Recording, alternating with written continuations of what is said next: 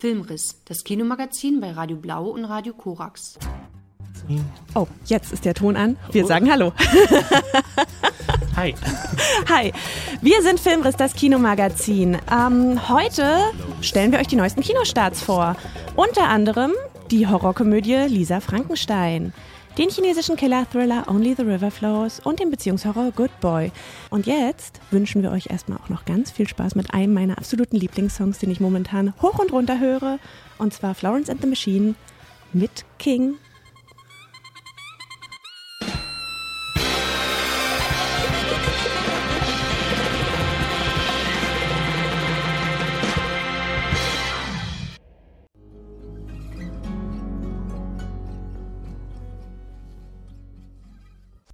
Es wäre uns eine Ehre, wenn Sie sich zu uns gesellen würden.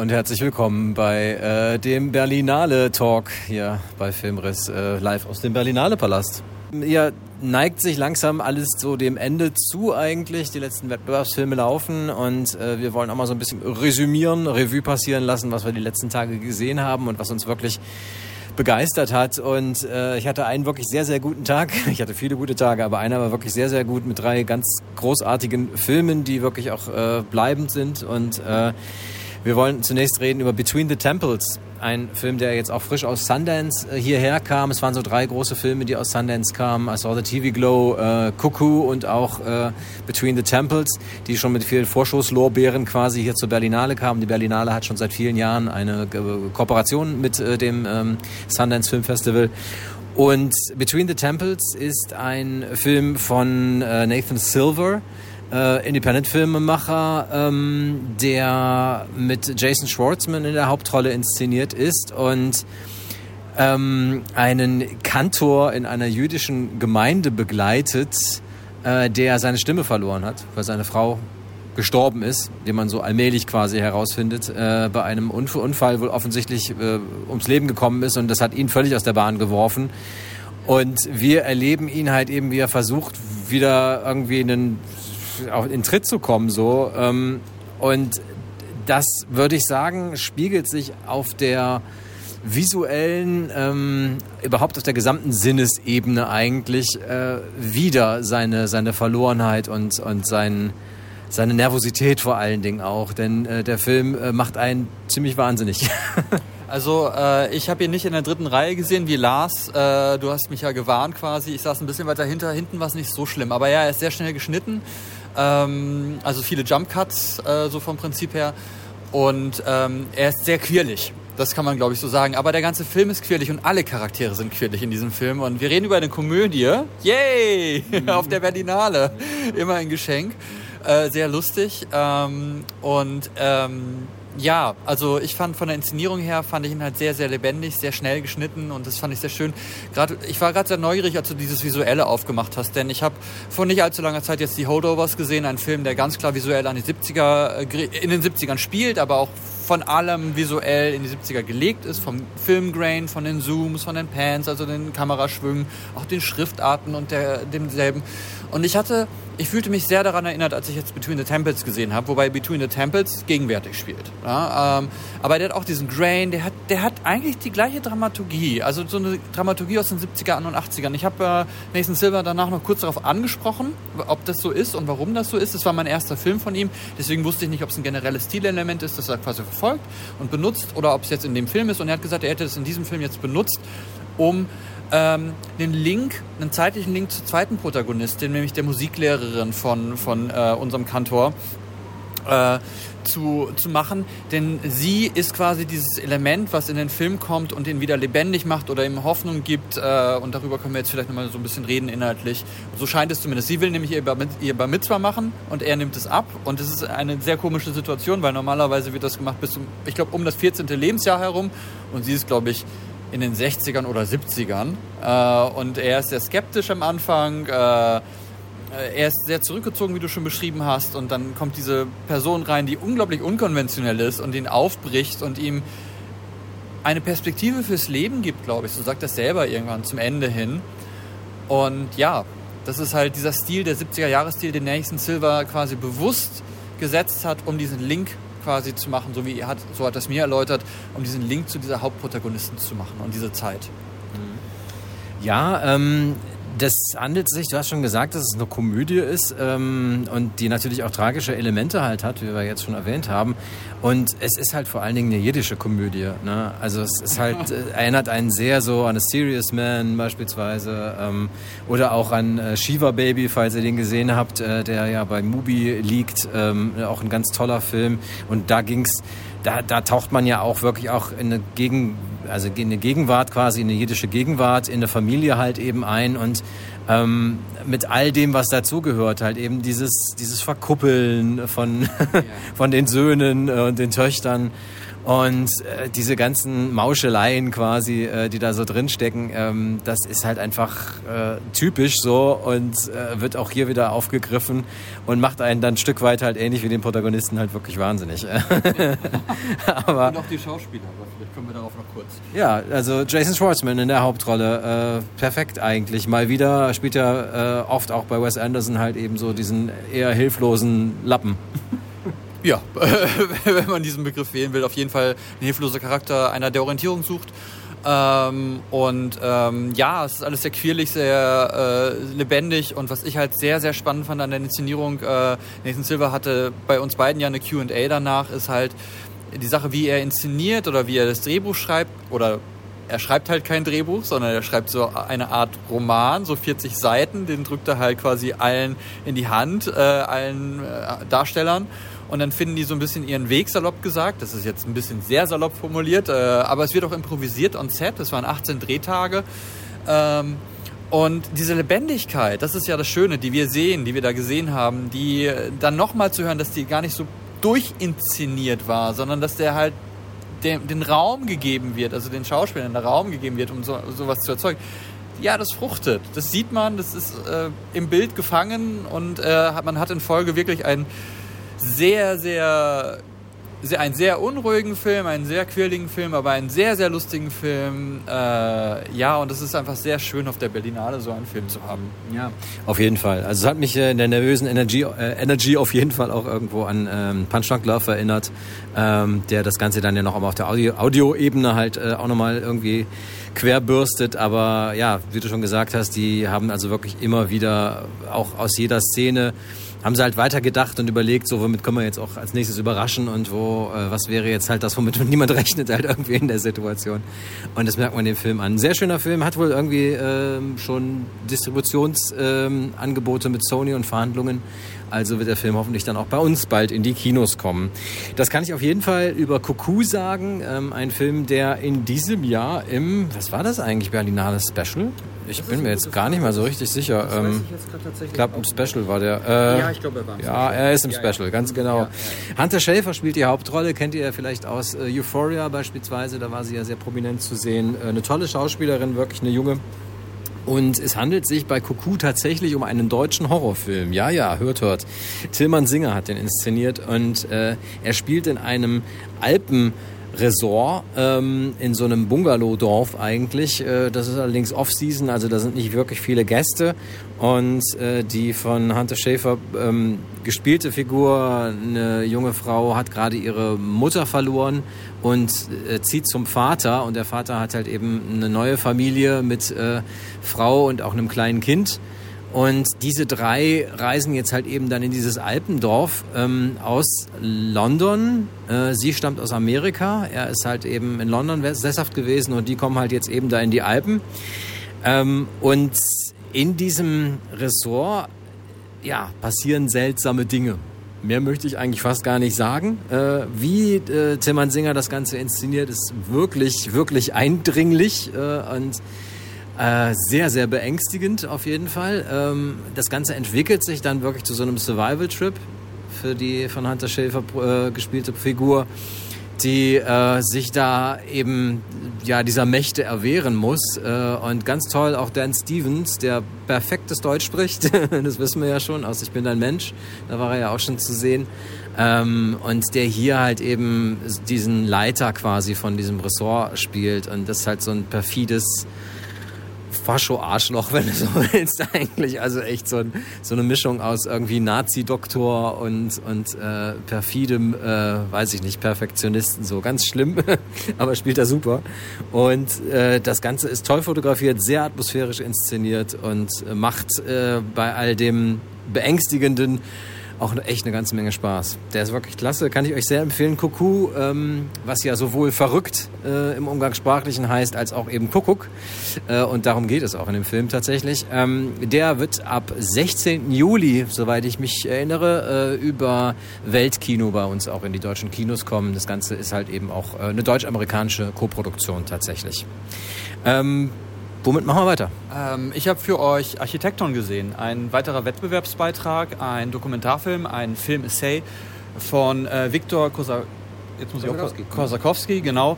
Ähm, es geht um Architektur im weitesten Sinne. Es geht eigentlich mehr um die Materialien, aus denen gebaut wird, nämlich Stein und Beton. Das ist das, was der Film thematisiert.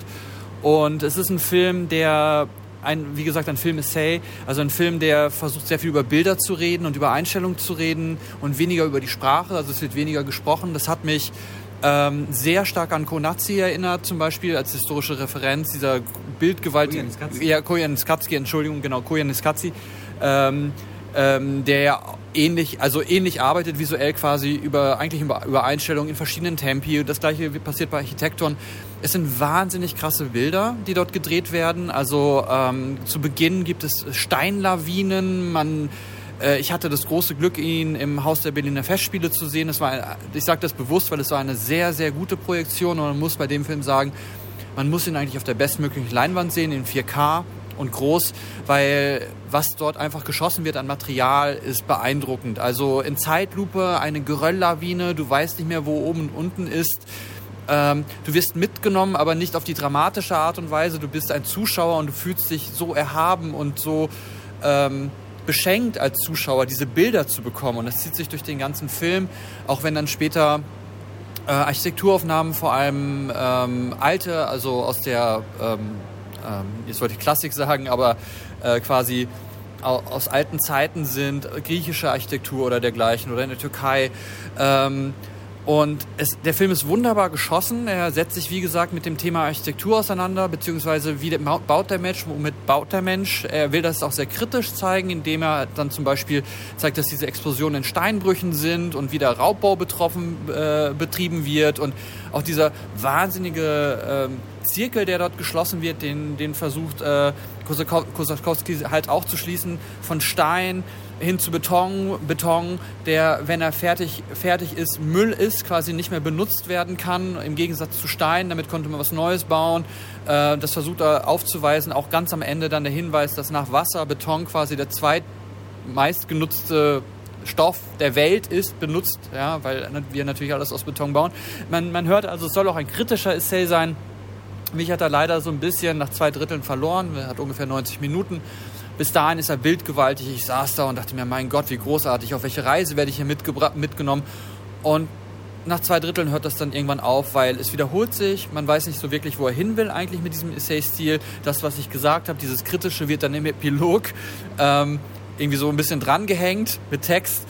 Und das ist so ein bisschen, hm, schade. Vielleicht interessant auch noch, ähm, es gibt auch einen Prolog, der ist natürlich, äh, der ist natürlich sehr beeindruckend, äh, weil er dort quasi äh, in Russland und in der Ukraine spielt äh, und halt diese Einschläge sieht und diese Zerstörung äh, gezeigt wird von Häusern. Äh, genau, und das ist so ein bisschen die Klammer, die da gezogen wird. Ein interessanter Film, der mich leider, wie gesagt, nach zwei Dritteln ein bisschen verloren hat. Bis dahin hätte ich gesagt, wow, Bäranwärter eventuell oder uneingeschränkte Empfehlung. So immer noch sehr spannend, aber nicht hält nicht ganz das Level. Äh, übrigens eine Produktion von Maya D. aus Leipzig. Ähm, der Film wird also dann bestimmt auch den Weg in unsere Kinos finden. Das, äh, denke ich mal, wird auch bei Ivo der Fall sein. Äh, ein Film von Eva Trobisch. Ähm, tatsächlich ihr Langfilmdebüt. Ähm, und das mit einer Schauspielerin, äh, Mina Wundrich heißt die, die auch zum ersten Mal in einer Hauptrolle vor der Kamera steht, einige Nebenrollen gespielt hat, viel Theater gemacht hat. Ähm, und sie spielt Ivo. Ivo ist Palliativpflegerin. Sie, ähm, wir begleiten sie dabei bei ihrem Arbeitsalltag, wie sie halt eben von einem Fall, von einer Familie, von einem Schicksal eben zum nächsten geht, ähm, wie sie die Menschen umsorgt, versorgt, für sie da ist äh, und auch ja all das erträgt quasi, was noch drumherum ist. Also die Familie, die auch Schwierigkeiten hat, eben mit der Situation umzugehen. Noch dazu ist eine Freundin, ähm, eine sehr enge Freundin von ihr ebenfalls erkrankt ähm, und äh, liegt im Sterben. Und ähm, auch da geht es halt eben darum, sie zu versorgen, die Distanz, also diese Mischung aus Distanz und Nähe ähm, irgendwie auszubalancieren, was halt echt wirklich schwer ist. Und wir haben es hier, wie gesagt, mit Palliativpflege zu tun, auch irgendwann den Punkt zu haben, wo man sich darüber Gedanken machen muss, wie es zu Ende geht. Ähm, die Frage der Sterbehilfe ist auch hier immer so eine ambivalente, nicht geklärte so, ähm, weil es ja offiziell irgendwie gesetzlich nicht, äh, nicht geht, aber es halt schon Mittel und Wege gibt, auf jeden Fall das zu beschleunigen.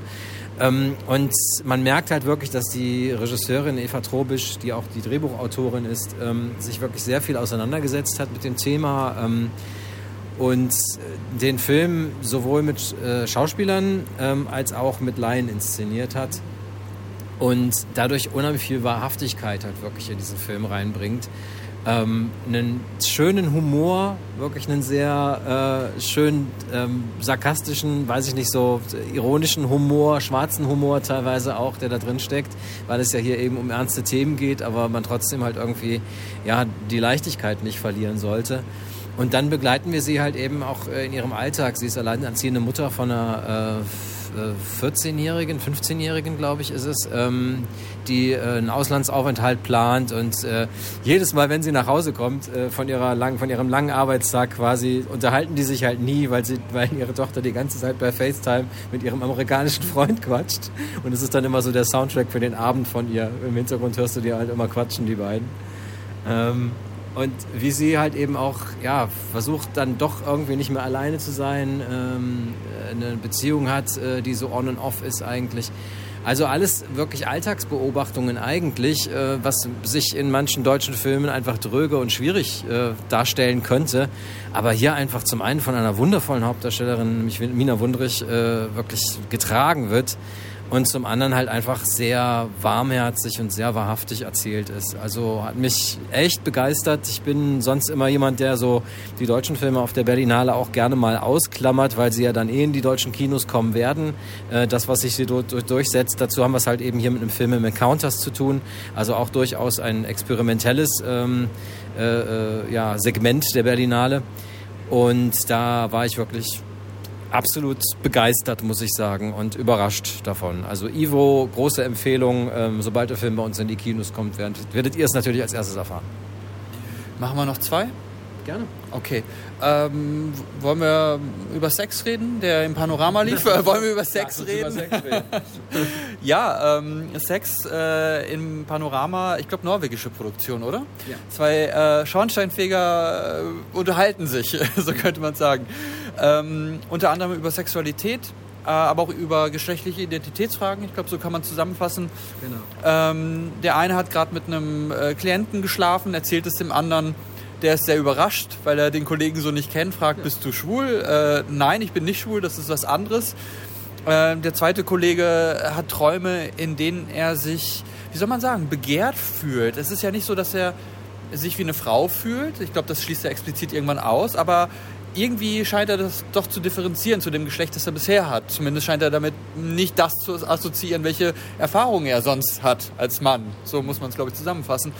Ja, und das ist, glaube ich, so ein Spiel, äh, so, so, so ein Film, der sich genau um diese, um diese Charaktere und ihre, ihre Fragen äh, entspinnt und all die Sorgen, Ängste, die sie auch haben, was ihre Umwelt angeht und all die Konflikte, die eventuell entstehen, gerade ähm, bei dem Schornsteinfeger, der tatsächlich äh, quasi mit jemand anderem geschlafen hat, denn beide sind verheiratet und das ist natürlich dann die Frage, ist das jetzt, was ist das? Ist es ein Betrug? Hat er seine Frau betrogen? Neben der Frage, ist er jetzt schwul oder warum ist das überhaupt mit einem Mann passiert und hin und her? Viele Unklarheiten und äh, ja, äh, lustig, also aber nicht, äh, also amüsant, ja, so würde ich es eher sagen, aber nicht lustig, also nicht so klischeehaft lustig, sondern sehr ruhig und eigentlich recht schön. Die hat er ja auch sehr gut gefallen. Absolut. Es ist ein sehr, sehr dialoglastiger Film. Also der hat die erste Einstellung, äh, die wir erleben, ist halt eben, wie der eine dem anderen erzählt, ähm, wie eben dieses, dieser Encounter, dieser, diese äh, Begegnung äh, mit diesem Klienten war und er sich halt eben begehrt gefühlt hat und es deswegen halt eben zugelassen hat. Ähm, und in, während er das erzählt, sehen wir die ganze Zeit wirklich nur ihn. Du siehst nicht den anderen, du siehst keine Reaktion, du siehst gar nichts irgendwie. Das ist eine starre Kameraeinstellung und ein wirklich langer, langer Monolog. Also nicht, also nicht unbedingt Monolog, es sind schon Rückfragen irgendwie, die gestellt werden. Man weiß schon, dass da eine zweite Person ist. Und genauso ist eigentlich auch der Rest des Films aufgebaut. Es sind immer sehr lange Einstellungen, sehr äh, dialoglastig das Ganze wirklich und ähm, ja, sehr interessante Einstellungen äh, von der Kamera halt auf jeden Fall auch. Also wenn er es dann seiner Frau beichtet, dann sieht man sie halt wirklich die ganze Zeit immer nur von hinten. Ja. Ne? Ähm, und also gebeichtet hat er es ja schon, aber wenn sie halt eben sich darüber unterhalten und äh, diese diese Art, das Ganze zu erzählen, kommt dann auf jeden Fall nochmal mit rein ähm, und dann ist dieser Film halt einfach sehr sehr witzig einfach in seinen Dialogen, wie du schon gesagt hast. Also eine kluge Reflexion, finde ich, äh, über Sexualität, über äh, Männlichkeit, über Geschlechterfragen im Grundsätzlichen und Generellen eigentlich und das nicht nur am Beispiel, also das hier am Beispiel äh, norwegischer Männer, aber auf jeden Fall sehr universal, denke ich. Aber auf jeden Fall äh, klassisch skandinavisch kann man, glaube ich, sagen, oder? Also da, ähm, damit ihr das irgendwie einordnen könnt, äh, nicht wortkarg, aber doch ruhig. Wie du gesagt hast, lange Einstellung, viel Atmo. Ja, ich habe mich, ich hab mich sehr, sehr, sehr an andere skandinavische Filme erinnert. Ja, wobei, wobei äh, Kaurismäki ist ja nochmal eine andere. Ne? Also die ja. finnischen Männer, die sind, glaube ich, nochmal eine andere Kal ja. Kaliber. Okay, man, ich finde, man muss aber auch ein bisschen unterscheiden zwischen äh, den klassischen skandinavischen, zwischen dänischen, äh, schwedischen, norwegischen Filmen und den finnischen. Also genau. wenn wir schon den Begriff Skandinavien so universell, dann muss man da vielleicht nochmal ein bisschen unterscheiden. Da gebe ich dir absolut recht. Nein, nein, also wir sagen westskandinavischer Stil. So, Schöner Film, wirklich läuft, äh, lief, äh, wie schon gesagt, im äh, Panorama und ähm, ja, mal gucken, ob der es dann tatsächlich auch in den deutschen Kinos schaffen wird. Da müssen wir mal schauen.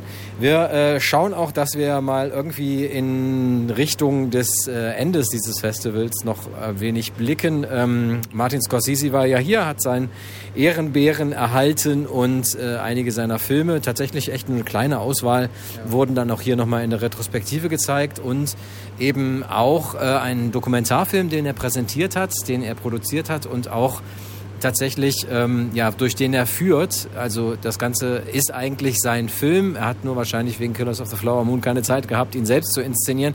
Finde ich aber auch gut, weil ähm, der Film erzählt die Geschichte von ähm, Powell und Pressburger. Das sind zwei Regisseure, also es sind Regie, Drehbuchautorenteam quasi gewesen, die ähm, von äh, ja viele Jahre hinweg wirklich äh, die Roten Schuhe beispielsweise ist einer der größten Filme, die sie gemacht haben, ähm, halt wirklich über viele Jahre hinweg äh, ganz große Filme gemacht haben, die auch immer wieder überraschen, die immer wieder ja, künstlerisch halt einfach auch etwas Besonderes sind, ähm, über die äh, 30er, 40er bis hin in die 50er Jahre.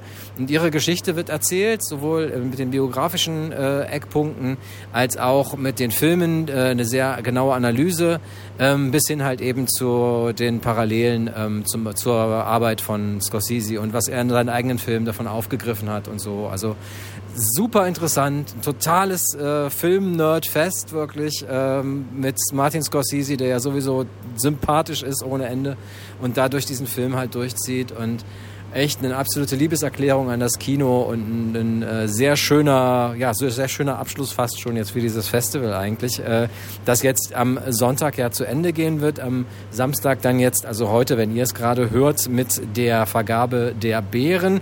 Und da ist dann wirklich ähm, ja, ein sehr buntes Programm, das hatte sich ja schon so ein bisschen angekündigt. Ne? Wir hatten ja Science Fiction, wir hatten, äh, weiß ich nicht, so fast schon Horror mit A Different Man, ne? was so irgendwie in die Richtung geht in jedem Fall, oder auch des Teufels Brut äh, Bart, ich sage immer Brut, ähm, von Veronika Franz und Severin Fiala. Äh, wir hatten sehr schweres deutsches äh, Autorenkino mit Sterben von Matthias Glasner. Ähm, wir hatten äh, ja historisches deutsches Kino mit In Liebe eure Hilde, den neuen Andreas Dresen-Film. Architekton hast du schon drüber gesprochen. Letzte Woche haben wir schon über Another End gesprochen oder über Hors du Temps. Ähm, ein Film, der sich mit der Corona-Pandemie auseinandersetzt, äh, auf, auf äh, ganz eigennehmende Art und Weise von Olivier Assayas.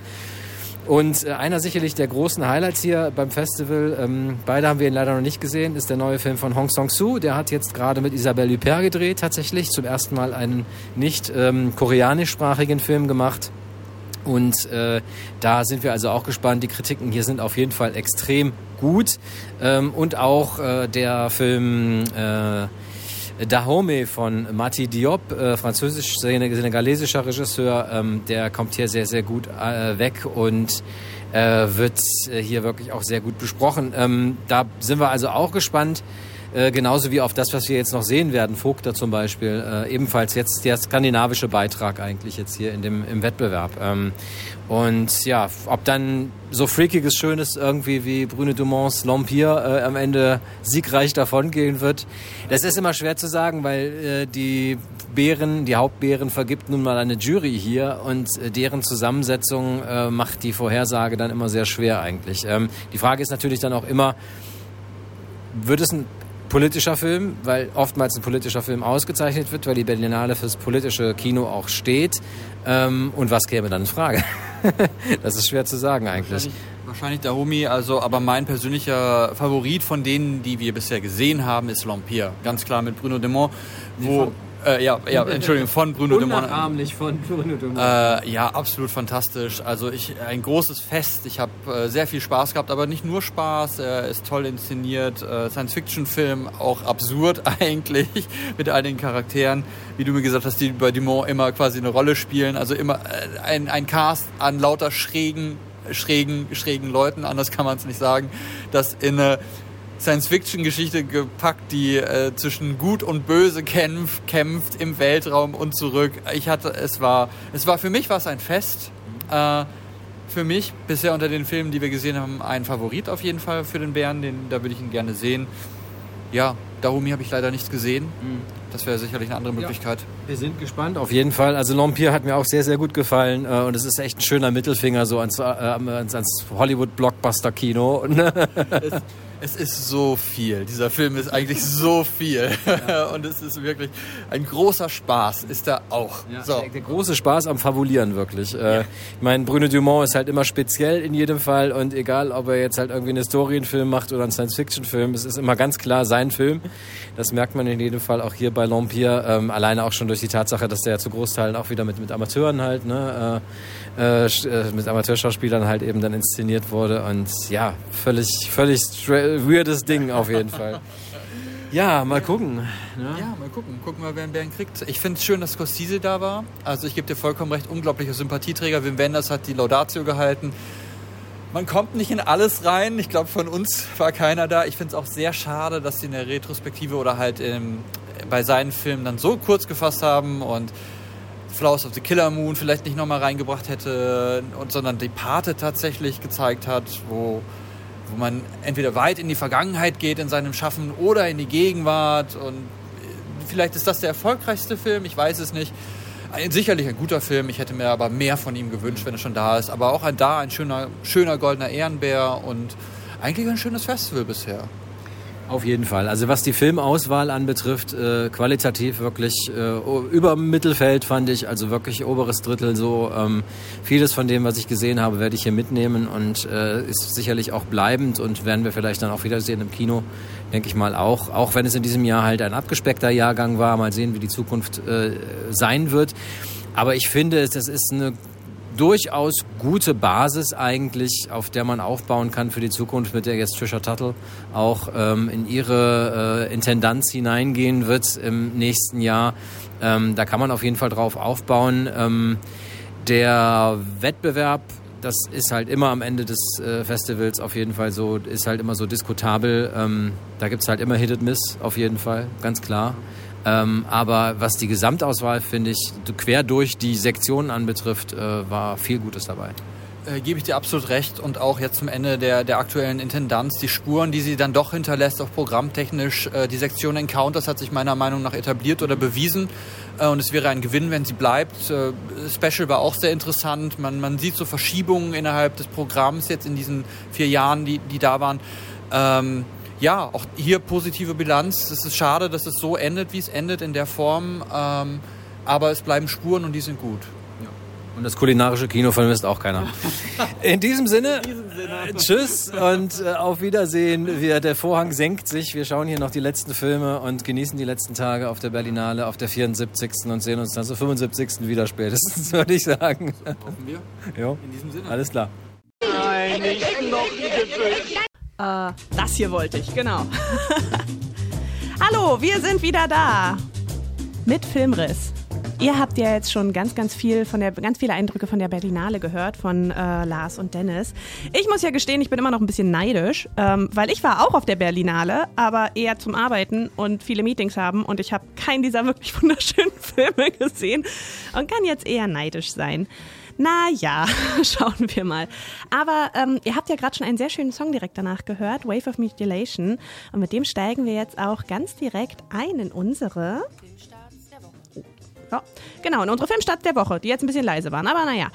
Ähm, genau, Jasmin hat den Film gesehen. In der Tat, das waren die Pixies, äh, die uns reingespielt haben in Lisa Frankenstein, den neuen Film äh, mit Drehbuch von Diablo Cody, die viele sicherlich aus Juno kennen, wo sie einen Oscar gewonnen hat. Aber dieser Film ja, schließt eher an Jennifer's Buddy an, was einen, äh, ja, saffischer Horrorfilm mit äh, Megan Fox äh, und Amanda Seyfried war, der in äh, den 2000ern nicht die Würdigung erhalten hat, die er verdient hat, aber mittlerweile eben zu einem absoluten Kultfilm geworden ist. Und äh, in der Werbekampagne von dieser Franken Frankenstein wird halt nicht mehr sozusagen so sehr mit ihrem Oscar, sondern eher mit Jennifer's Buddy äh, kokettiert. Und da lässt er sich auch einordnen, denn es ist eine, ja, eine Horrorkomödie, die äh, in erster Linie unterhalten will. Also ich würde sie in den Bereich Cozy Horror einordnen. Also man, dieser Horror möchte einen nicht verstören, sondern man, man soll eine gute Zeit haben. Und ja, das, der Film heißt dieser Frankenstein und äh, das Frankenstein-Motiv äh, bestimmt ihn auch, ist geht um ein äh, so Gossi-Mädchen in den äh, späten 80er Jahren, äh, das auf Friedhöfen rumhängt und äh, Namen von Grabstein abpaust und sowas. okay. Dann, Edgy. Ja, genau. Äh, sie hatte auch äh, irgendwie einen, äh, ihre Mutter wurde halt von einem Gewalttäter getötet und sie hat das überlebt und äh, hat halt auch Trauma, sie mit sich rumträgt, ist in einer neuen Familie und ihre äh, Stiefschwester nimmt sie mit auf eine Party, ähm, wo ihr einen, einen Drink, der mit Drogen versetzt ist, gegeben wird. In der Nacht ist auch ein Hurricane und äh, sie halluziniert sich so als Frankensteins Braut während der Nacht, als sie am nächsten Tag äh, aufwacht, ist auf diesem Friedhof halt ein Blitz eingeschlagen und der Leichnam, an dessen Grab sie äh, romantische Dinge äh, erzählt hat, ihre Plastikkette liegen lassen hat, ist aufgestanden und hat halt eben sozusagen ist dieser Plastikkette zu ihr nach Hause gefolgt. und äh, ja, diese, der, der, der Leichnam ähm, wird dann doch, nachdem der Dreck runtergewaschen ist, stellt er sich als äh, ja ein äh, doch äh, attraktiver Dandy aus dem äh, frühen viktorianischen Zeitalter heraus, äh, dem ein paar Teile fehlen, die dann ähm, ja durch Gewalttaten im Laufe des Films äh, gesammelt werden. Okay. Und sie näht ihn wieder an. Und das ist eine Liebesgeschichte. Unter an und äh, es gibt Frankenstein Wiederbelebung durch ein äh, so- durch so eine Sonnenbank, die äh, Kurz, die Kurzschlüsse hat und äh, viel viel 80er Jahre äh, Stimmung und äh, ja, es, also es ist halt ein Film, das über über ein Gossmädchen, das auch ein horny Weirdo ist und ihren äh, ja, ihren, unto ihren untoten Boyfriend und deren Art von Liebesgeschichte. Also es ist halt was, äh, ja, Tim Burton würde solche Sachen vielleicht mal oder hätte sie mal gemacht. Äh, er hätte sie auf eine andere Weise gemacht. Ja, ja. Aber Aber es ist ja vielleicht auch okay, wenn nicht alles ist wie Tim Burton. Nein, genau, aber macht. seine Einflüsse sind da. Es hat sozusagen Ja. eine Nostalgie auf, wie Tim Burton äh, früher war. Und allgemein auch Nostalgie auf so 80er Jahre Horror, äh, Weirdness, Trash, Teenie-Kram. Oh Gott, ich hab Bock, den zu sehen. Ja, Ja. das klingt super. Äh, Regie hat Zelda Williams geführt, die Tochter von Robbie Williams, die übrigens 1989 geboren ist, dem Jahr, wo der Film spielt. Also sie, sie hat da, also ihre Nostalgie ist eine popkulturelle und keine. Also Keine man, selbstgelebte. Genau, man merkt, das ist, ist ein Film von Leuten, die eben durch diese ganze 80er Jahre Nostalgie geprägt wurde, dadurch ihre eigene entwickelt haben und jetzt äh, ja zurückblicken. Das ist halt kein, kein klassischer Gen X äh, Nostalgiefilm, das merkt man ihm an und ich finde es äh, durchaus auch, man merkt es ihm im Guten an, dass da neue Sachen reingebracht werden.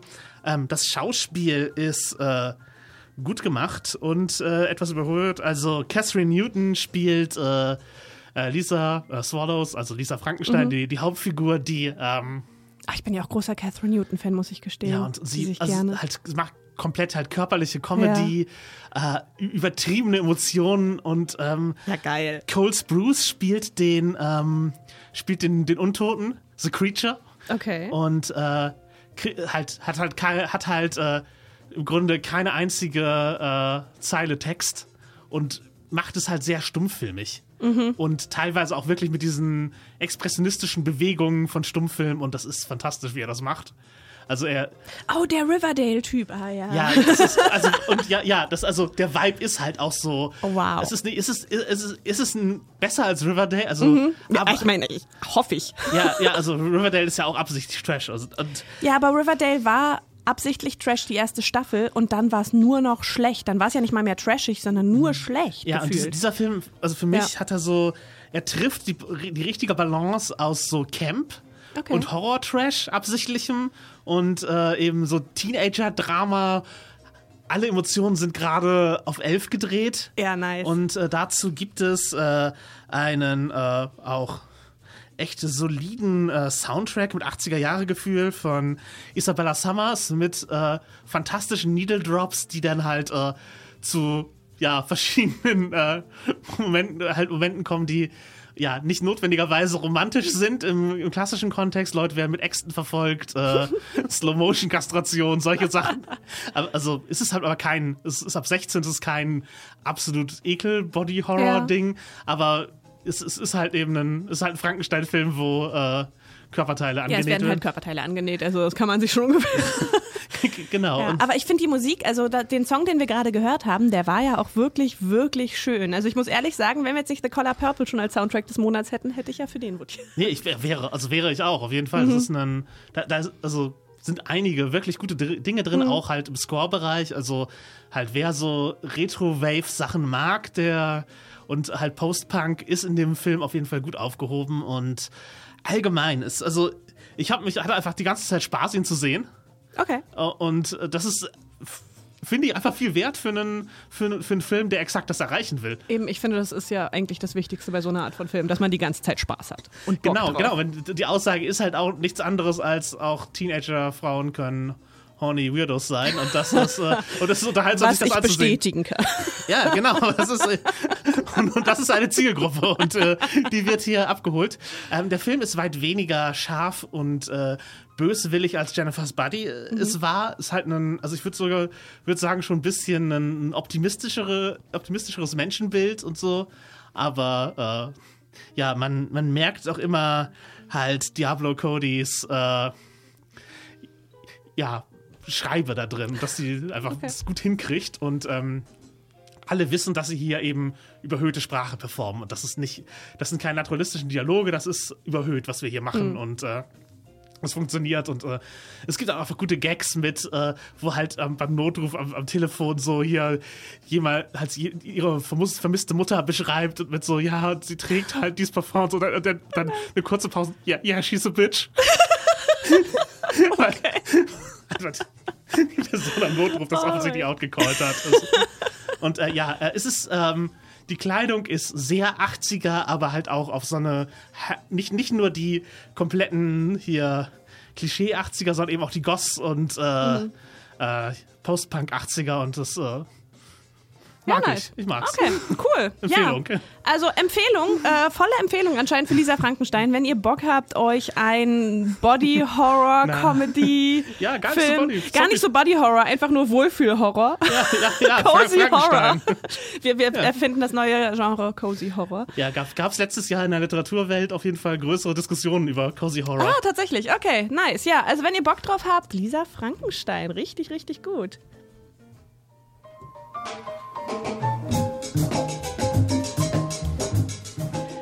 Und damit kommen wir schon zu unserer nächsten Besprechung. Und zwar erzählen euch, ich glaube, Flo und Robert und dann auch Jasmin vielleicht noch, Wahrscheinlich, ja. wahrscheinlich, will sie ein bisschen rumflamen, etwas über Good Boy. Viel Spaß. Hallo zusammen. Der Robert und ich waren mal wieder im Kino. Äh, und zwar bei Good Boy. Leider nicht zusammen, denn ich habe den Film schon, oh, ich glaube, es ist äh, über ein Jahr her, auf den Fantasy, äh, Fantasy Filmfest White Nights letztes Jahr gesehen. Und äh, Robert, du warst letzte Woche, glaube ich, oder vorletzte Woche in der Sneak und dann lief er bei dir, richtig? Er kam da das Sneak, genau. Genau. Ist natürlich wieder Genre-Kino, wenn wir beide hier sitzen, wie bei äh, sehr vielen Dingen in letzter Zeit. Diesmal aus äh, Norwegen. Und zwar äh, haben wir hier einen relativ kurzen kleinen Genrefilm. Es geht darum, ich reiß einfach ganz kurz die Handlung ab. Ich will auch gar nicht mehr als das, was ich jetzt sage, glaube ich, sollten wir auch gar nicht vermutlich erzählen. Es geht darum, dass die gute Sigrid heißt sie, glaube ich, äh, am Tindern ist oder auf einer ähnlichen vergleichbaren Dating-Plattform und dort äh, mit Christian äh, matcht und mit dem ein Date hat und zu dem nach Hause eingeladen wird. Christian ist anscheinend jung und reich oder hat sehr reich geerbt. Komischerweise kennt Sigrid ihn nicht, obwohl ihre Mitwohnerin ihn kennt. Und Christian hat einen Hund. Und zwar Frank. Frank ist aber halt kein Hund-Hund, sondern ein Mensch im Hundekostüm. Und sagt ihr aber auch ganz wichtig, das was ganz wichtig ist, dass sie ihn wirklich wie einen Hund behandeln soll, weil das wohl so dazugehört und Frank das so möchte. Ja, und dann macht ihr das auch und dann passieren Dinge. Und ich glaube, weiter als das würde ich jetzt tatsächlich nicht erzählen, oder Robert? Genau, genau. Das ist eigentlich alles erzählt. Wir können jetzt noch äh, darüber reden, dass der typisch skandinavisch äh, gefilmt ist, also mit, den, also mit ähm, sehr schönen Bildern, schönen Menschen und es sieht alles auch sehr schön aus. Und äh, typisch skandinavisch ist, wenn sie Genrefilm drehen, wenn es ein bisschen schräg wird, dann wird es arg schräg. Und äh, abgesehen von davon, das, was man weiß, ja, wird es noch ein bisschen schräger.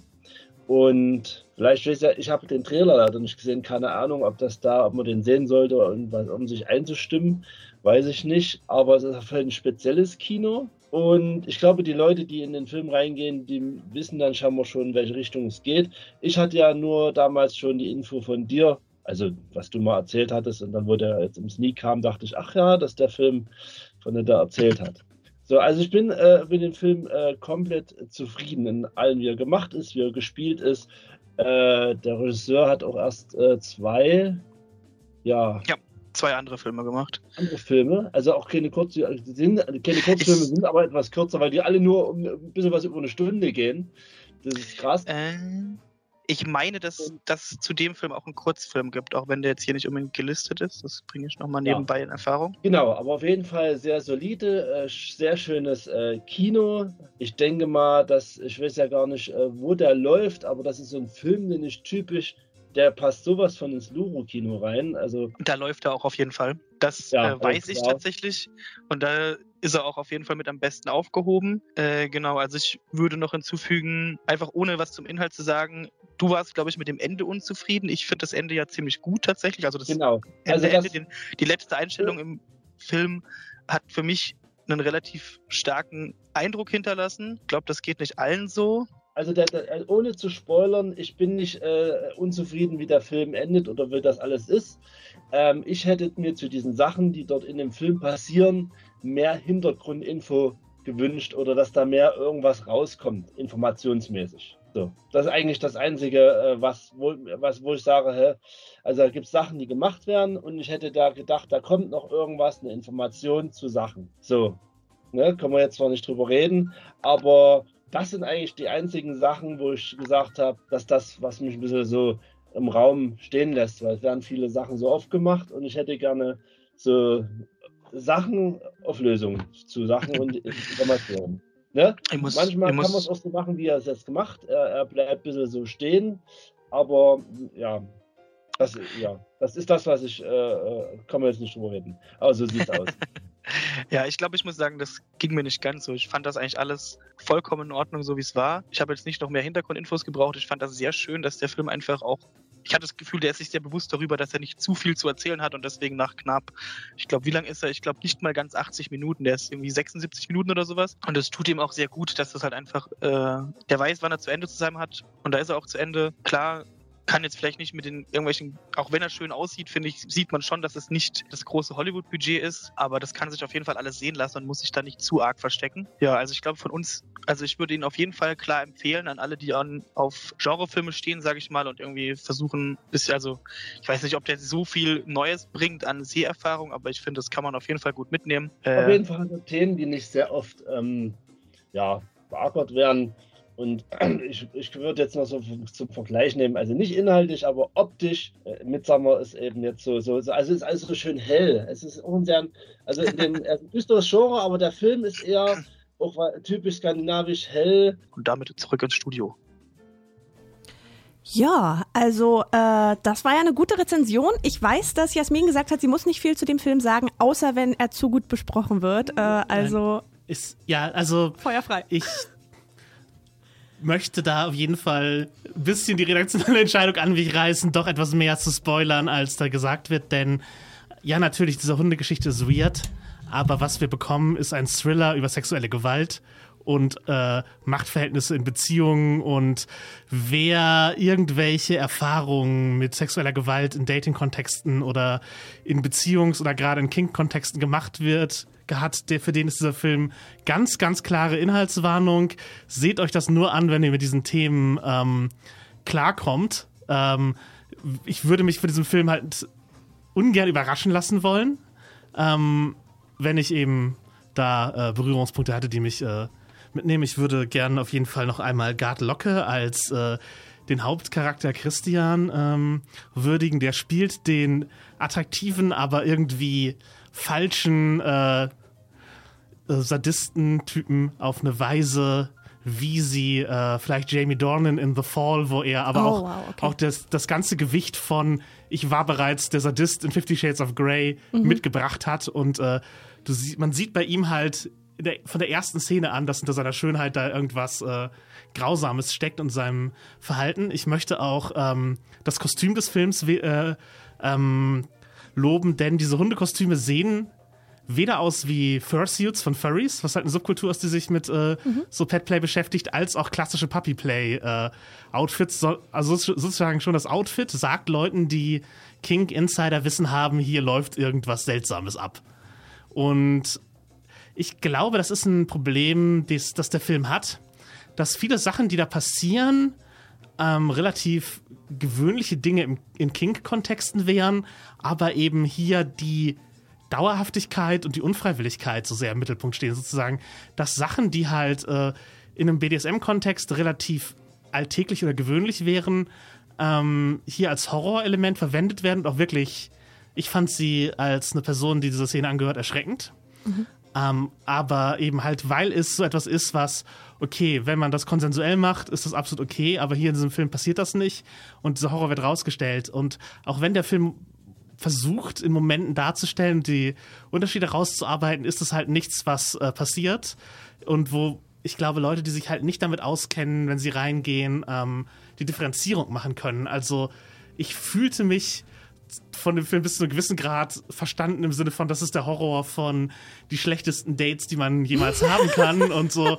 Ähm, und äh, was kann passieren, wenn man sich auf die falsche Beziehung mit, mit Leuten einlässt. Aber auf der anderen Seite ist es eben auch ein Film, der sehr, sehr schnell in so ein King-Shaming-Bereich reingeht, weil wo sollen Leute, die äh, keine Erklärungen für diese ganzen Konzepte von Metakonsent zum Beispiel haben, ähm, diesen Film ähm, angehen können, ohne negatives Bild von äh, BDSM oder Petplay zum Beispiel äh, da mitzunehmen. Und äh, ja, es halt wie das Dating der Film funktioniert, ist halt sehr romantisch komödienmäßig, was cool ist und kriegt halt diesen dunklen Twist, ist aber halt eben nicht wie Dating in BDSM-Kontexten funktioniert.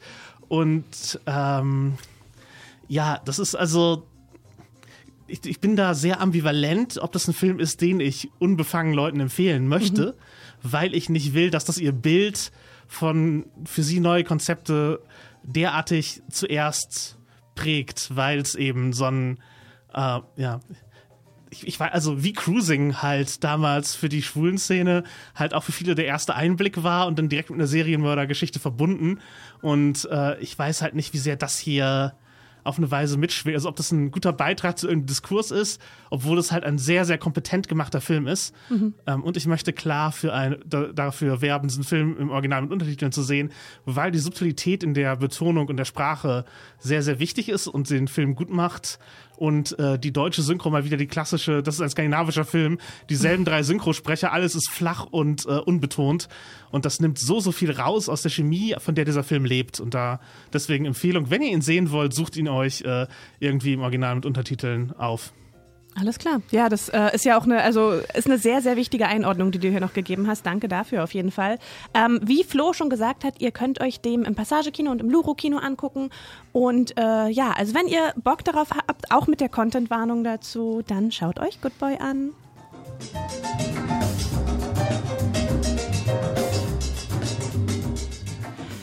Und dann geht es weiter mit einem An äh, Einsprecher von Mark ähm, und zwar zu Only the River Flows. Das ist ein äh, koreanischer äh, Thriller-Horrorfilm über einen Serienmörder. Wir haben hier heute übrigens nur Horrorfilme gefühlt im Kino, die anlaufen. Ich hätte den super gerne gesehen. Der Trailer sieht mega spannend aus. Ähm, schauen wir mal, was Mark dazu zu sagen hat. Hallo ihr Lieben, ich habe mir Only the River Flows angesehen, ein Film von Shu Yun Wai. Er wurde im Jahr 2013 bereits gedreht und hatte seine Premiere in Cannes auf den Filmfestspielen. Er spielt im Jahr 1995 in der chinesischen Kleinstadt Banpo und er startet direkt auch mit einer sehr traurigen Nachricht, denn das Kino der Stadt muss aufgrund fehlender Besucherzahlen schließen und die Polizei verlegt daraufhin das Revier ins Kino. Kommissar Matze, der Protagonist des Films, bekommt ein Büro im Vorführraum des Kinos, in dem auch noch der alte Projektor steht. Es liegen Filme herum und auch der Rest der Polizei richtet sich so langsam im Kino ein. Dann passiert auch schon der erste Mord. Wir sehen erstmal nichts. Wir hören nur die Mondscheinsonate von Beethoven und sehen dann, wie eine ältere Dame kaltblütig und aus dem Hinterhalt ermordet wird. Das Opfer ist Oma 4. Die Ermittlungen beginnen also und es gibt auch schnell Verdächtige und Zeugen und von oben bekommt der Kommissar die Anweisung, diesen Fall sehr schnell abschließen zu müssen. Die Verdächtigen und Zeugen sind unter anderem ein junges Pärchen, dessen Liebe geheim bleiben soll, ein Friseur der örtlichen Fabrik und der Adoptivsohn von, vom ersten Opfer von Oma 4, der von allen nur der Irre genannt wird. Am Tatort wird auch eine Handtasche gefunden. Diese stellt sich als die Tasche einer Zeugin heraus und nicht als die Tasche des Opfers. Und in dieser Tasche befindet sich eine Kassette mit chinesischem Schlager. Auf der B-Seite der Kassette finden sich dann mysteriöse Nachrichten von einer weiblichen Stimme aufgesprochen. Und ja, die Polizei stellt sich natürlich die Frage, warum sind diese Nachrichten darauf und von wem kommen sie. Das wird dann auch relativ schnell aufgeklärt. Und kurze Zeit später wird auch der erste Zeuge schon tot aufgefunden mit einem Abschiedsbrief. Für den Polizeichef scheint der Fall nun gelöst zu sein, doch für den Kommissar noch nicht. Er steigert sich nun endgültig in den Fall hinein und scheint total besessen zu sein. Wir hören später dann wieder die Mondscheinsonate, als der Kommissar in seinem Büro sitzt und sich Dias anschaut mit den Bildern der Morde. Er scheint die Morde dann nochmal vor seinen eigenen Augen zu sehen, als er die Dias schaut, wacht dann erschrocken auf und sitzt ganz allein im riesigen Kinosaal auf einem Stuhl und er verliert sich einfach komplett im Fall. Er ist ganz besessen davon und will ihn unbedingt lösen. Es ist ein ziemlich mitreißender Film von Regisseur Shu Yun Wei, und der Protagonist Ma Tse wird von Yilong Su gespielt, einem chinesischen Schauspieler. Seine Frau Bai Yi, die im Film schwanger ist, wird von Chloe Mayan gespielt. Der Polizeichef von Tian Lai Hu und der Partner von Ma Tse wird von Ling Kai Tong gespielt. Dieser Film ist eine Adaption einer Novelle und er wurde analog auf 16 mm Film gedreht und erzeugt somit sehr schöne Vintage-Bilder und er passt genau in die Zeit, in der er spielt. Es gibt keine Computer, keine Handys, keine Audiodateien oder so. Es sind alles analoge Medien, mit denen die Polizei arbeiten muss. Wir haben dieses, diese Kassette und wir haben das Kino, diesen Vorführraum, in dem auch alles analog ist, in dem die Filme noch rumliegen. Und ja, das ist eine passende Umgebung auf jeden Fall. Wir haben einen wunderbar gelungenen Film noir, einen modernen Film noir, der auch an die Filme von Bong Joon-ho erinnert. Ich habe zufällig letzte Woche auch Memories of Murder gesehen und ja, dieser Film spielt auf jeden Fall in die Richtung. Auch die Bilder sind ähnlich und wir haben einen ja besessenen Kommissar, der gegen alle Widerstände versucht, seinen Fall zu lösen und sich dabei selbst im Fall verliert. Wer also auf spannende Krimi-Geschichten, ein bisschen Sozialdrama und auch verträumte Sequenzen steht, für den ist der Film auf jeden Fall zu empfehlen. Das war's von mir erstmal und ich sag Dankeschön und Tschüss. Ja, genau. Ähm, schöne Besprechung von Marc. Also nicht super viele Möglichkeiten, ihn zu sehen, aber wenn ihr Lust drauf habt, dann schaut euch Only the River Flows an.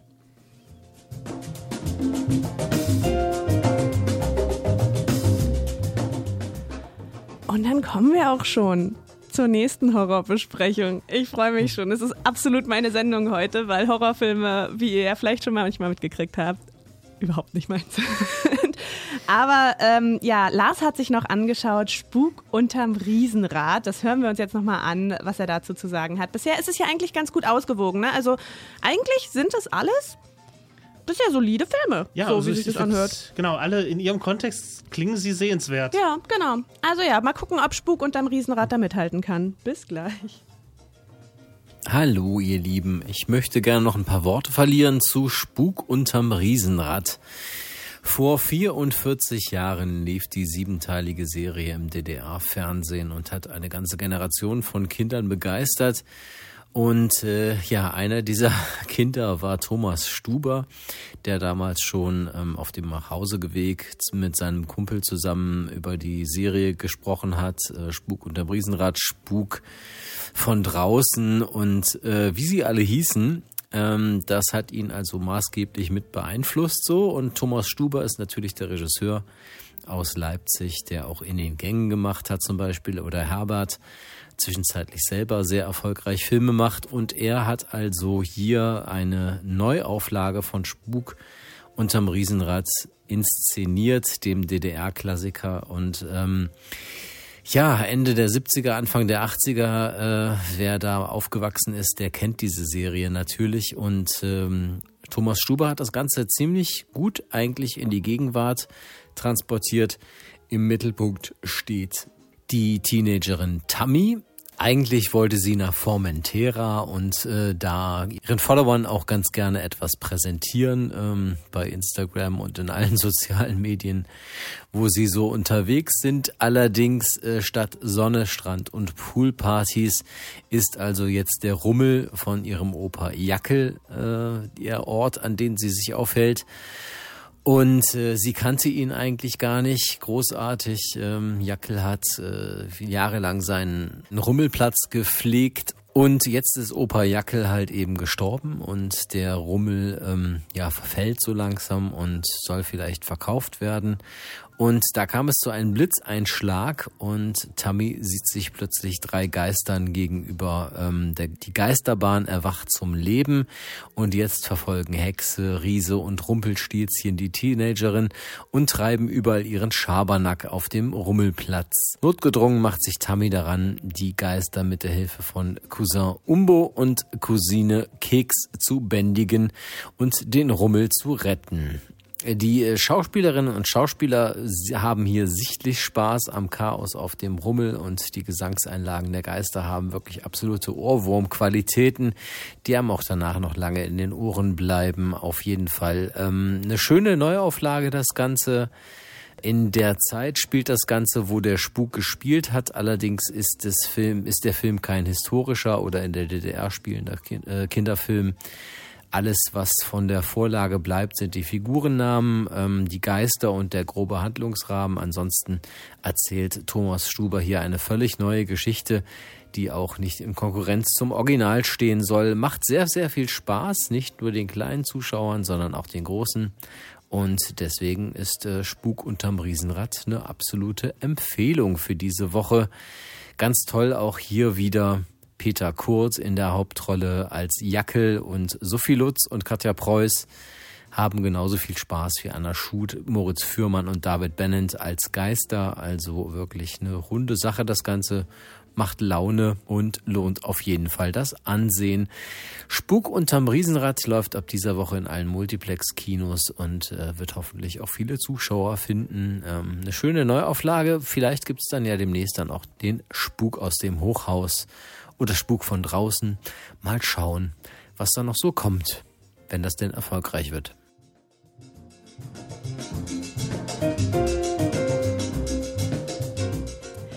Ja, äh, finde ich ja super schön, dass ich diesen kleinen Grusel-Horror-Kinderfilm äh, als Horrorfilm angemeldet habe. Entschuldigung dafür, Spuk unterm Riesendraht ist natürlich ein sehr liebevoll gemachter Kinderfilm. Aber auch eben halt Gruselthemen. Aber auch Gruselthemen. Ich habe nur Spuk unterm Riesenrad gelesen, habe gesehen, dass wir nur Horrorfilme diese Woche mhm. besprechen und habe dann gedacht, na, obviously, auch ein Horrorfilm. Logisch. Ja, also ist halt auch Cozy Horror, halt für Kinder. Cozy Horror, wir sind beim Thema. ähm, es gibt tatsächlich noch einen letzten Film zu besprechen, der im Kino startet, den wir leider nicht gesehen haben. Deswegen kann ich euch nur sagen, worum es da geht. Es ist ein Dokumentarfilm. Und zwar geht es um äh, die neue Hauptstadt, die gebaut werden sollte vor 70 Jahren und auch gebaut worden ist. Ähm, die Planstadt Chandigarh in Indien. Ähm, ja, die sollte am Fuße des Himal Himalayas aus dem Nichts gebaut werden ähm, für den Punjab, kurz nach der Teilung Indiens, weil die alte Hauptstadt Lahore Pakistan zugeteilt worden war. Und dafür wurden damals ganz, ganz viele Architekten aus dem Westen engagiert, zum Beispiel Albert Meyer und äh, dann aber auch der schweizerisch-französische Architekt Le Corbusier. Und in diesem Film geht es letztendlich darum, wie er die Vision seiner Planstadt äh, ermöglicht hat und äh, aufgebaut hat und wie er seine Ideen umgesetzt hat. Und dann schauen wir uns an, wie 70 Jahre später, also heutzutage, die Menschen in Chandigarh leben und ob diese Vision von ihm Realität geworden ist. Also der Film begleitet dann Leute auf dem Weg durch die Stadt und sucht Orte und Schauplätze auf. Ähm, da zeigt sich so dann das ganze Zusammenspiel von altem Traum, neuem Leben, von Utopie und Alltag und äh, ja, ein Zeitzeuge ist auch dabei, der sich an die Gründerzeit erinnert. Und äh, es gibt da auch das Le Corbusier Center, wo ähm, die Arbeit von diesem Architekten eben aufgearbeitet wird. Da wird auch die Direktorin interviewt. Es ist letztendlich ein Streifzug durch Chandigarh. Der Film heißt Kraft der Utopie. Ähm, und der ist jetzt zu sehen im Passagekino. Also wenn ihr Lust habt auf so eine architektonische Reise durch eine Planstadt, was ja häufig, glaube ich, auch sehr abstrus wirken kann, wenn Städte einfach so stückchenweise aufgebaut wurden. Ich bin gespannt zu sehen, wie der Film ist. Also ich habe den Trailer gesehen und es sieht sehr, sehr schillernd aus und sehr beeindruckend, was der da gemacht hat. Ja, ich finde es auf jeden Fall einen interessanten Ansatz an die Rezension von Architektur, wie man, also wie erklärt man halt funktionierende und ähm, ja, zweckgebundene Architektur sozusagen. woran misst man die Erfolge? Genau. Und in genau. diesem Fall ist es halt eben auf einer Stadtebene, wo man die Bewohnenden dann ja. äh, befragen kann. Also das finde ich, finde ich durchaus interessant, dass ja. auf dieser Ebene so, wie lässt sich Erfolg von, von Architektur definieren festhalten. und ja, festhalten. Genau. Ja, genau. Also ähm, klingt, klingt nach einem sehr spannenden Dokumentarfilm, den ihr euch anschauen könnt. Kraft der Utopie läuft diese Woche im Kino.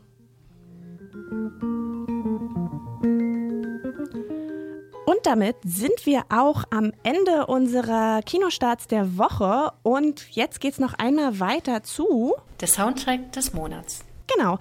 Der ist aus Die Farbe Lila und wir hören jetzt Maybe God is Trying to Tell You Something von Taraji P. Henson und David Allen Greer. Viel Spaß. Hast du ein bisschen Stoff? Äh, ich habe, ja, ich habe. Du ich hast wirklich was? Gibst du mir was oder ist das alles schon verplant?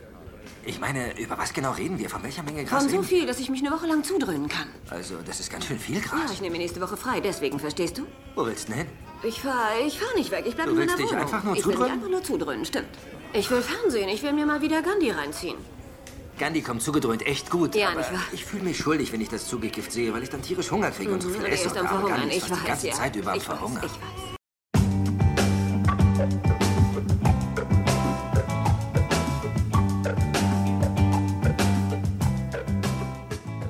Die Filmriss-Sofa-Ecke. Ja, genau. Wir sind zurück bei der Filmriss-Sofa-Ecke und wir starten gleich mit noch einem Horrorfilm. Ich freue mich schon ganz doll. Ihr merkt, so mit den Stunden nimmt meine Begeisterung für die Horrorfilme hier ab. Aber was soll's. Äh, es geht ja nur darum, dass ihr die geil findet und dass die Leute, die sie gesehen haben, geil finden. Insofern schauen wir mal, ob The Possessed, äh, den Flo sich angeschaut hat, was bieten kann. Hallihallo, der Flo hier. Ich habe für euch mal wieder im äh, Horrorfilmregal gekramt. Da gab es nämlich letztens The Possessed aus dem Jahr 2021, der jetzt äh, zu uns nach Deutschland kam. Ist ein australischer Horrorfilm. Ein äh, Exorzismus-Horrorfilm. Dementsprechend äh, gibt es da nicht allzu viel Neues tatsächlich. Aber ich hatte durchaus meinen Spaß. Es geht um äh, Jacob Chandler, der irgendwie festgestellt hat, dass er Ex äh, Dämonen austreiben kann, also als Exorzist anscheinend tätig sein kann, weil er einfach diese Gabe hat. Mehr wird da gar nicht großartig erzählt. Äh, und der sich daraus dann ein Business aufgebaut hat und einfach Leuten hilft, die irgendwie komisch sind und auch die wissen, glaube ich, nicht so ganz, dass es immer um Dämonen geht. Äh, wenn sie zu ihm kommen, aber spätestens wenn sie gehen, glauben sie, glaube ich, an Dämonen. Und dann äh, kriegt man eben mit, was der so treibt. Und äh, dessen äh, Neffe hilft ihm auch dabei und betreibt das Ganze mit ihm. Und der trifft dann eine Frau, äh, auf eine, äh, eine DJ, die anscheinend auch Dämonen sehen kann, was halt tatsächlich nicht jeder kann, weil äh, der Neffe selbst, Liam, wie er heißt, kriegt das nicht hin. Der kann keine Dämonen sehen. Aber der ver äh, stellt dann seine neue Freundin äh, seinem Onkel vor, weil das anscheinend darauf hindeutet, dass da irgendwas Böses im Busch ist. Mit diesen ganzen Dämonen, die sie in letzter Zeit sieht und die da irgendwie auf der Tanzfläche rumeiern. Und äh, dann gehen sie dem auch auf den Grund. Anscheinend wurde irgendwo ein großer böser Dämon, ne, wie man das so kennt. Klassisches äh, Exorzismus-Kino. Wir müssen hier irgendwo den großen bösen Geist aus irgendeiner unschuldigen Person befreien. Und äh, genau das machen sie dann mehr oder weniger. Noch ein paar andere Sachen. Es ist, äh, wie gesagt, nicht die große Offenbarung. Die Figuren sind jetzt auch alle nicht irgendwie krass geschauspielert oder sonst was. Es sieht optisch irgendwie okay aus, sag ich mal. Es gibt halt äh, ein Highlight und das sind halt die Practical Effects äh, bei den Dämonen, die man immer wieder sieht. Weil, äh, wenn ich das richtig mitbekommen habe, ist es auch wieder einer dieser Filme, die von Effektschmieden und von Effektleuten gemacht sind und das sieht man dem auch an. Da werden teilweise Dämonen gezeigt, die relativ cool aussehen, also irgendwie sehr viel schleimiges Zeug, irgendwie verstümmelte Menschen einfach und sonst was, die da halt ziemlich cool dargestellt sind mit Practical Effects und nicht irgendwie komisch digital aus dem Computer rausgezogen wurden. Und da kann man durchaus für die knapp 90 Minuten seinen Spaß haben. Und genau, wer das machen möchte, greift zu bei The Possessed. Genau, The Possessed wird herausgegeben von Meteor Film. Flo klang semi-begeistert. ja, ja. So ein bisschen. Ja, äh, also wenn ihr Bock habt auf The Possessed, dann könnt ihr euch diesen Film gerne anschauen in unserer Horrorspezialreihe, wie ich diese Woche jetzt mal nenne. Ja, ich, ich mache auch im Horrorfilm weiter, wo wir dabei sind. Genau, es wird spannend, es bleibt spannend. Horrorfilme, yay. Ja, äh, ich habe El Conde gesehen, weil er, äh, und das ist ja für Horrorfilme relativ selten, Oscar nominiert wurde. Äh, zwar Oh, wow. Für beste Kamera. Und der Film ist komplett in schwarz-weiß und das ist auch, äh, das ist auf jeden Fall schon mal spannend. Also Edward Lachmann äh, als äh, ja, Kameramann hat dort äh, auf jeden Fall seine Nominierung äh, bekommen und ähm, der Direktor ist, äh, der Regisseur ist Pablo Larraín, der, ich glaube, mit Spencer hat auf jeden Fall auch äh, Kristen Stewart zur Oscar-Nominierung äh, gebracht. Also offensichtlich kriegt er es als Regisseur hin, dass äh, Leute in, ja, in seinen Filmen gute Leistungen abbringen. Auf, äh, erbringen. Und äh, ja, Spencer hat mir sehr gefallen damals. Das ist halt eine, Spencer war auch großartig. das war halt eben, äh, ja, praktisch Prinzessin Diana erzählt als so eine Gothic-Heldin äh, in einem Spukhaus, nur dass es eben Balmoral Castle Ja, äh, ja. ist. Und ähm, ähnlich äh, nimmt er sich diesmal wieder einer historischen Figur an. Mit äh, El Conde, äh, der Graf, geht es, äh, ja, um Augusto Pinochet als Vampir. Okay. Ja, und es erzählt so mit Voice-Over die Lebensgeschichte von äh, ja, dem Vampir Augusto Pinochet, der aber in diesem Film aus Frankreich kommt und dann äh, sozusagen während der Revolution äh, seinen Vampirismus entdeckt. Es gibt da auch einige interessante Bildmomente, wie der Vampir äh, Blut von der Guillotine leckt und am Ende aber entscheidet er sich, äh, ein konterrevolutionärer Vampir zu werden und gegen äh, halt das Chaos und für die alte Ordnung äh, zu kämpfen, wo immer er kann. Und dann gibt es halt so eine praktische Montage, dass er natürlich ein Nazi-Vampir ist und so und dann nach Südamerika geht und äh, entscheidet zu herrschen sich ein Königreich zu bauen. Und das ist eben äh, Chile. Und er wird dann äh, zu Augusto Pinochet, dem Diktator, der eben äh, in der realen Welt äh, ja, zahlreiche äh, Verbrechen gegen die Menschlichkeit begangen hat. Ist er dann theoretisch auch unsterblich in dem Film? Ja, theoretisch ja. Er entscheidet Hm. sich äh, zu sterben. Ah. Er möchte, er, er hört auf, Blut zu trinken und ver, also er verkündet, ich möchte sterben. Okay. Und seine Familie hängt dann halt bei ihm rum in so einem, nachdem er halt schon sozusagen offiziell tot ist, äh, in so einem Bauernhof, äh, ja, so Hacienda-stilmäßiges Haus, aber halt Mhm. auch alles ziemlich runtergekommen, wo er dann mit seiner Frau, seinem äh, russischen Butler, der auch ein Vampir ist, und seinen Kindern rumhängt, die so ein bisschen so Succession-mäßig versuchen, so ans Geld zu kommen, das er äh, gesammelt hat. Und äh, dann kommt eine Nonne, die ähm, als Exorzistin, aber auch äh, Buchhalterin tätig ist, äh, dahin äh, beauftragt, eigentlich um den Vampir zu töten und äh, interagiert dann mit ihm und befragt ihn, versucht halt auch da irgendwie Vorteile draus zu ziehen. Und es geht natürlich um Verknüpfungen von äh, Faschismus mit Horrorbildern, wie das es eben das Blut aussaugt aus dem Land und ähm, er fliegt dann halt auch mit der Uniform äh, des ja, Generals rum, den der, die Pinochet halt getragen hat, mit so einem wehenden Mantel. Es äh, gibt auch noch Cameos von anderen historischen Figuren, die als Vampire Mhm. auftreten und ich fand, äh, ich bin kein Chilenin, ich hab, bin nicht tief in so Politik drinne. Und dennoch fand ich ihn verkürzt und äh, auch borderline respektlos gegenüber dieser Dikta den Opfern dieser Diktatur. Okay, ich bin keine Chilenin. Ich bin keine Chilenin, ich weiß nicht, aber verkürzt. I think Ja, ja genau. that's not it.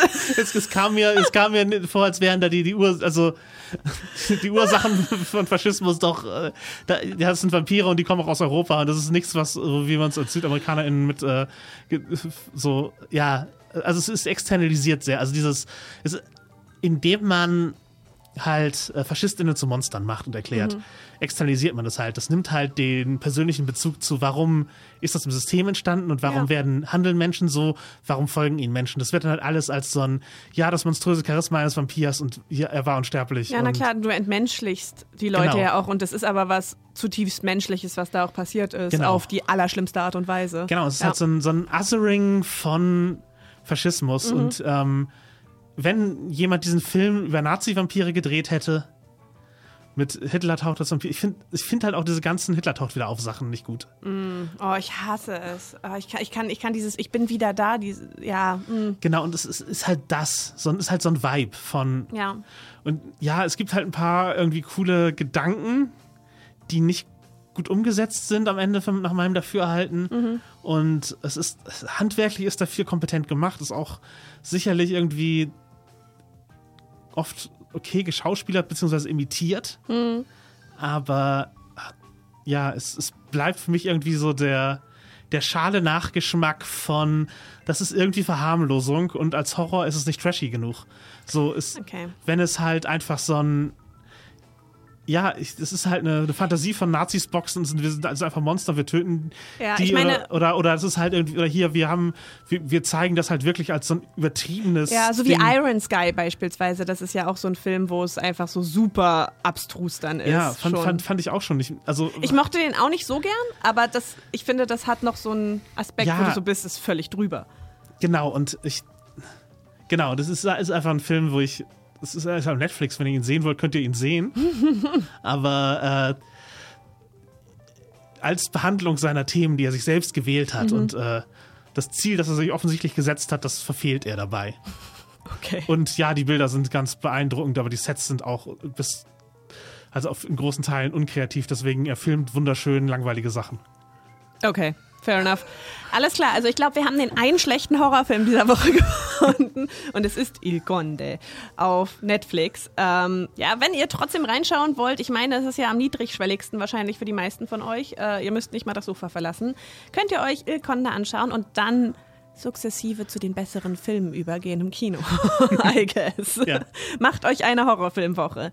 Wir ähm, spielen mal noch ein bisschen Musik und äh, gehen dann, dann habe ich noch eine kleine Sache, die ich bei der Berlinale gesehen habe, äh, über die ich berichten möchte in der Sofaecke. Ein kleine, eine kleine Vorausschau auf eine sehr tolle neue deutsche Serie, die kommt. Aber erstmal hören wir I Don't Take Insults Lately von Mads Buckley, einer sehr, sehr tollen, sehr unbekannten Interpretin. Ich habe eine Frage. Welche Supergangster befinden sich zurzeit nicht hinter Gitter? Das lasse ich gleich feststellen. Äh, Bonnie, lassen Sie sofort ermitteln, welche Supergangster zurzeit auf freiem Fuß Ja, sind. Sir. Danke, Bonnie.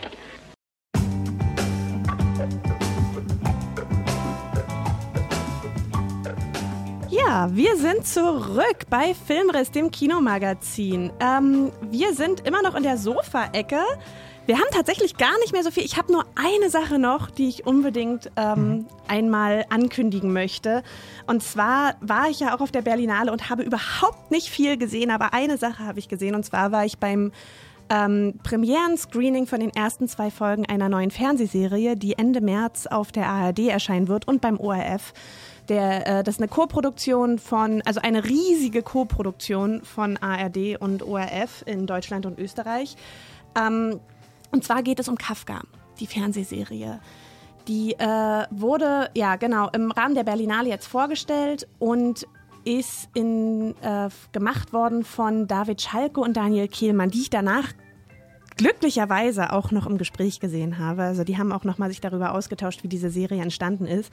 Und wie könnte es anders sein? Ihr habt es schon geahnt, es geht um Franz Kafka. Franz Kafka ist ähm, ja einer der berühmtesten Autoren weltweit, eigentlich kann man schon sagen. Also der ist jeder hat schon mal irgendwas von Kafka gehört oder sehr viele Menschen haben schon von Kafka gehört und es ist eine sehr ähm, kontroverse Person gewesen, meiner Meinung nach auch. Also ich persönlich kann mit den Werken von Kafka nicht viel anfangen. Ich habe äh, mich versucht in mehrere Schriften reinzulesen von ihm, also die Verwandlung, der Prozess, das Urteil, die Strafkolo in der Strafkolonie sind ja sind ja so Sachen, mit denen er arbeitet, viel Body-Horror-Aspekte, viel, äh, ja, also letztendlich war das so ein Mann, der sehr, sehr unzufrieden und sehr unhappy mit seinem Leben war und vor allen Dingen seine sehr schlechte Beziehung zu seinem Vater in seinen Werken verarbeitet hat, aber eben auch seine Beziehung zu Frauen, seine Beziehung zum Leben im Allgemeinen. und aufgrund der Werke würde man davon ausgehen, dass Kafka ein sehr einsamer Mensch war, war er aber gar nicht. Franz Kafka ist nämlich ähm, eine Person gewesen, die einen großen Freundeskreis hatte, die äh, der mit vielen auch dann später bekannten Schriftstellern zusammengearbeitet hat, äh, mit denen gefeiert hat, im Allgemeinen einfach viel Spaß hatte und aber auch ein Freigeist auf irgendeine Art und Weise war. Und Kafka ist eine Serie, ähm, die in sechs Folgen gedreht wird. Der Hauptcharakter Franz Kafka wird von Joel Bassmann gespielt, ein Schweizer ähm, Schauspieler, den ich noch nicht kannte und der aber so dermaßen großartig in dieser Rolle ist. Der verkörpert den so wundervoll, dass ich echt voll drin war. Also der ist lustig, der ist traurig, der ist der macht einen wütend, der schafft es, dich in jede Emotion reinzuholen und Mhm. ihn und auch nicht unbedingt nur einen sympathischen Charakter darzustellen. Ja, es ist halt auch, glaube ich, einfach ein schwieriger Mensch gewesen. Also Genau. da das nur zu heroisieren wäre jetzt auch äh, vorbei an, an dem, was eigentlich Genau, interessant ist. genau. Und das ist äh, ein sehr ambivalenter Mensch und das wollten David Schalko und Daniel Kehlmann auch so herausstellen und sie haben das sehr spannend gemacht. Sie erzählen Kafkas Geschichte nicht chronologisch, sondern äh, jede Folge stellt Kafka aus der Sicht eines anderen Menschen, der ihm nahe stand, Mhm. dar. Also die erste Folge, da haben wir zum Beispiel äh, Max Brod, ähm, der von da dem wundervollen David Cross gespielt wird, der Kafkas Werke vor den Nazis gerettet hat, weil Kafka selbst war Jude. Er ist äh, gestorben, bevor der Nationalsozialismus so richtig groß geworden ist, aber im Prinzip wurde seine gesamte Familie, die noch Mhm. gelebt hat, in Auschwitz oder anderen Lagern ermordet. Ähm, Max Brod war ein Schriftsteller, der selbst nie so berühmt und so bekannt war wie Franz Kafka, aber der hauptsächlich dafür bekannt ist, dass er Kafkas Werke gerettet hat, weil Kafka selbst wollte, dass die verbrannt werden und hat sie Max Brod überlassen und der hat sie gerettet und dann auch noch publiziert, zusammen mit seinen Tagebüchern. Was auch ein schwieriges Ding ist, wenn man so sagt, okay, eigentlich wollte dein bester Freund, dass du diese Werke hier alle Mhm. vernichtest und du hast selbst das Privateste von ihm veröffentlicht. Was macht das mit dir als Menschen? Ähm, ist total schön dargestellt. Die zweite Folge, da geht es dann um Felice Bauer. Das war ähm, die langjährige, geliebte, verlobte äh, Brieffreundin von Franz Kafka. Die haben wirklich über, ich glaube, fast zehn Jahre eine Verlobung, On-Off-Beziehung und Mhm. Brieffreundschaft gehabt. Ähm, und jede Folge ist aus der Perspektive dieser Leute dargestellt, aber dann auch in einem anderen Genre gemacht. Die erste Folge ist halt wirklich eher so ein bisschen Comedy, so eine Bromance-Sache, äh, bisschen lustig gehalten. Die zweite Folge, wo es um Felice geht, hat teilweise Horrorelemente gehabt, wo Mhm. ich echt dachte, wow, okay, das ist schon ein bisschen krass. Also die ganze Arbeit mit der Lichttechnik und wie diese, diese Serie geschrieben ist, hat mich unfassbar berührt und äh, ich habe ja erst die ersten zwei Folgen gesehen und ich freue mich schon so, so sehr auf die anderen vier. Also das könnt ihr euch anschauen. Ähm, das ist äh, geplant ähm, im ersten. Die ersten drei Folgen kommen am 26. März, die zweiten drei Folgen am 27. März und das ist anlässlich des 100. Todestages von Kafka geplant. Der, der ist am 3. Juni dann. Der Cast ist großartig. Also wir haben dann auch später noch Liv Lisa Fries, die ich jetzt noch nicht gesehen habe. Äh, es springt dann plötzlich auch noch ein Lars Eidinger aus der Ecke heraus, der Rainer, einen älteren Rainer Maria Rilke spielt, der begeistert von Kafkas Werken ist. Wir haben außerdem Robert Stadtlober dann später noch. Äh, Katharina Thalbach spielt mit, Jan Bülow. Also die haben wirklich alle großartigen deutschen Leute zusammengekriegt und die Stimmung im Kinosaal, muss ich ehrlich sagen, war euphorisch fast schon. Also und auch das Gespräch mit Daniel Kehlmann und äh, und äh, David Schalko am Ende hat auch noch mal so Input gegeben, wie die sich Gedanken dazu gemacht haben, dass sie eben dadurch, dass Kafka auch so ein ja schwieriger Mensch war, dass sie halt einfach nicht nur eine Serie machen wollten, wo einfach nur chronologisch seine Ja, Geschichte ja. erzählt wird, sondern dass man da ausbrechen muss, weil Kafka selbst in seinen Werken auch so ausgebrochen ist aus dem, was man aus der Literatur kennt. Und das ist seiner würdig, meiner Meinung nach.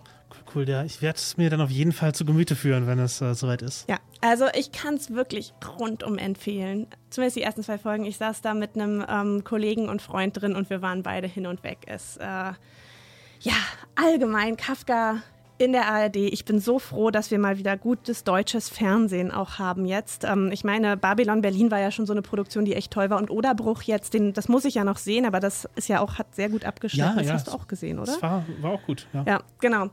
Kafka, guckt euch das an, wenn ihr die Möglichkeit habt, äh, in der ARD 26. und 27. März und danach dann ganz sicher auch noch in der Mediathek. Und damit sind wir schon fast am Ende, aber noch nicht ganz, denn es gibt jetzt noch das. Moment. Da. Filmriss, Filmquiz. Yay, das Filmriss Filmquiz. Wenn ihr wisst, was das hier ist, dann könnt ihr Schreiben an filmriss.popculture.de. Genau, und dann hören wir mal rein.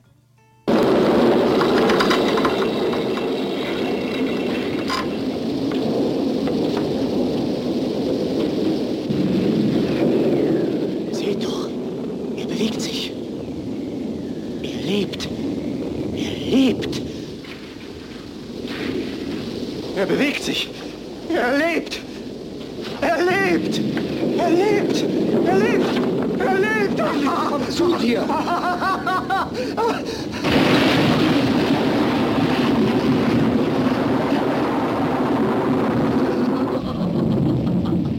Ja, ich bin gespannt, ob ihr wisst, was das war. Ich wusste es tatsächlich gerade nicht. Weißt du es, Jasmin? Ja. Ah, okay, sehr gut. Alles klar. Naja, es hat sich angehört, als würde es zum Thema passen. Äh, letzte Woche gab es Spiel mir das Lied vom Tod. Das war das Filmquiz letzte Woche. Diese Woche gibt es zu gewinnen Spuk unterm Riesenrad, die Freikarten, den Soundtrack und ein Stifteset. Wenn ihr also Bock habt, schreibt ihr an filmriss.popcultureleipzig.de. Und damit sind wir. Filmriss, das Kinomagazin bei Radio Blau und Radio Korax. Am Ende unserer Sendung angekommen. Es war ein Fest mit euch. Äh, es war auch ein Fest mit dir, Jasmin. Ja, das kann ich zurückgeben.